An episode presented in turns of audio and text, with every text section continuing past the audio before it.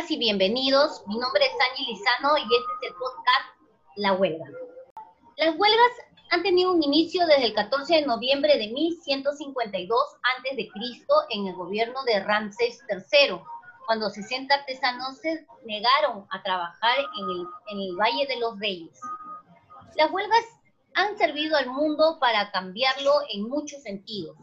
En 1886, fábricas de Chicago en Estados Unidos marcharon multitudinariamente un primero de mayo, justamente el día del Día del Trabajador, por las ocho horas laborales.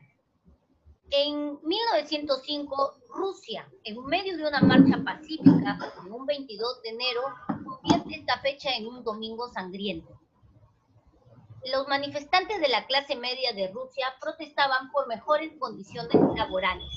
Así también, en 1970, se levantan los trabajadores y salen a, protestar en contra de un gobierno militar. Más de 170 mil obreros realizaron una serie de huelgas para reclamar aumentos salariales.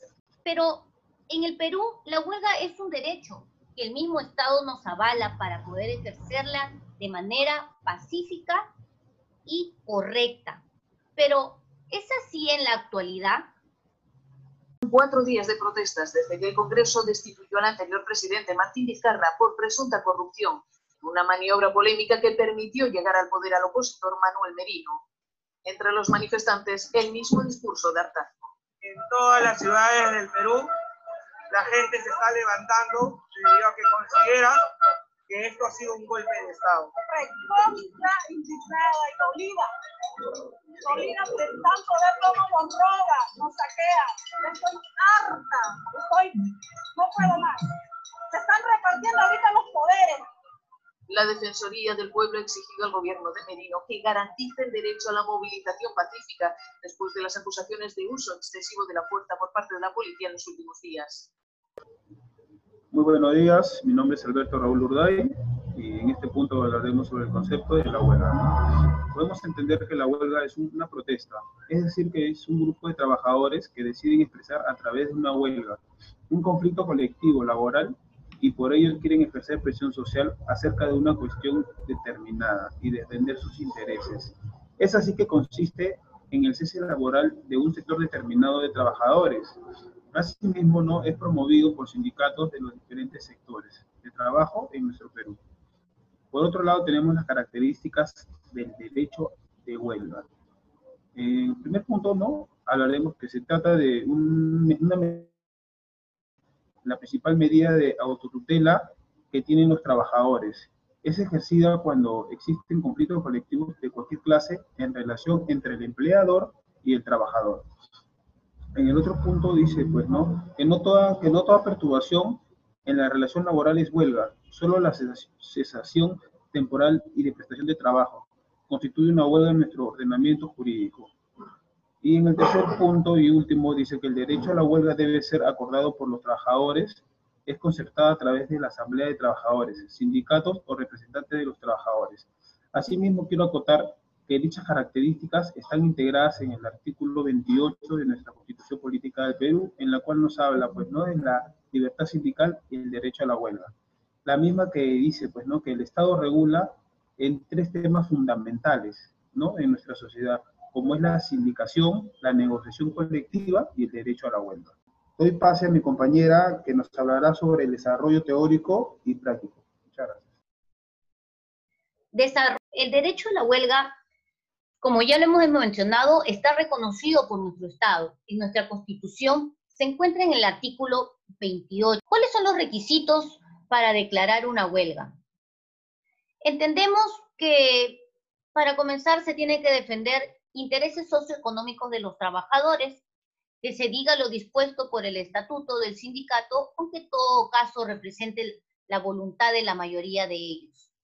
Que la negociación colectiva no haya sido sometida a arbitraje y sobre todo que sea comunicada al empleador y a la autoridad de trabajo por lo menos cinco días útiles de con antelación o diez días ah, tratándose de servicios públicos esenciales como vendría a ser el servicio de prestación de salud. En esta, para programar una huelga vamos a juntar los siguientes documentos. El acta de la asamblea refrendada por el notario público. A falta de este puede ser el juez de paz de la localidad. La nómina de los trabajadores que deben seguir laborando y la declaración jurada de la directiva del sindicato. ¿Cómo proceder? Los sindicatos de actividad o de gremio para la declaratoria de una huelga en el caso de una huelga declarada por sindicatos de actividad o gremio, cuya asamblea esté conformada por delegados, la decisión de llevar a cabo dichas medidas quedará supeditada a su ratificación por las bases. En ese sentido, entendemos que es un procedimiento que deberá ser realizado por los sindicalistas a través de la asamblea y como lo ejerce y lo manifiesta la ley. Doy pase a mi compañera Sol del Valle. Ahora vamos a hablar sobre el tratamiento jurisprudencial, la doctrina y otros. Como dice, el Tribunal Constitucional ha señalado que la huelga los trabajadores se encuentran facultados para desligarse de manera temporal de sus obligaciones jurídicas contractuales a efectos de lograr la obtención de algún tipo de mejora por parte de sus empleadores. En relación a ciertas condiciones socioeconómicas o laborales, la huelga no tiene una finalidad en sí misma, sino que es un medio para la realización de determinados fines ligados a las expectativas e intereses de los trabajadores y se ejerce cuando se ha agotado previamente la negociación directa con el empleador. En este sentido, en el expediente 008-2005 se ha señalado que por huelga debe entenderse entonces al abandono temporal con suspensión colectiva de las actividades laborales, la cual dentro de determinadas condiciones se encuentra amparada por la ley.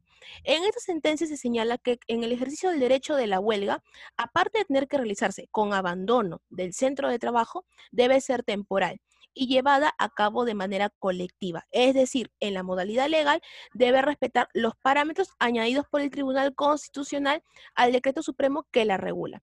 En el artículo 395 del proyecto de la Ley General del Trabajo, el cual se encuentra en los proyectos de ley número 67-2006 y siguientes, se menciona que la huelga es la absento de las obligaciones que emanan del contrato de trabajo acordada en forma democrática y mayoritaria, ejercitada en forma pacífica por los trabajadores con abandono del centro de trabajo en defensa de los derechos e intereses profesionales de los trabajadores en ella comprendidos como se aprecia en este proyecto también considera como huelga regular aquella que se realiza con abandono del centro de trabajo.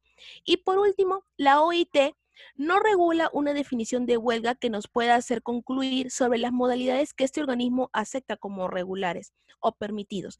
Sin embargo, el Comité de Libertad Sindical ha señalado en el Fundamento 496 en cuanto a las modalidades del derecho de la huelga denegada a los trabajadores, huelga de brazos caídos o huelga de celo o huelga de trabajo de ritmo lento, ocupación de la empresa o del centro de trabajo, el comité consideró que tales limitaciones solo se justificarán en los casos en que la huelga deje de ser pacífica.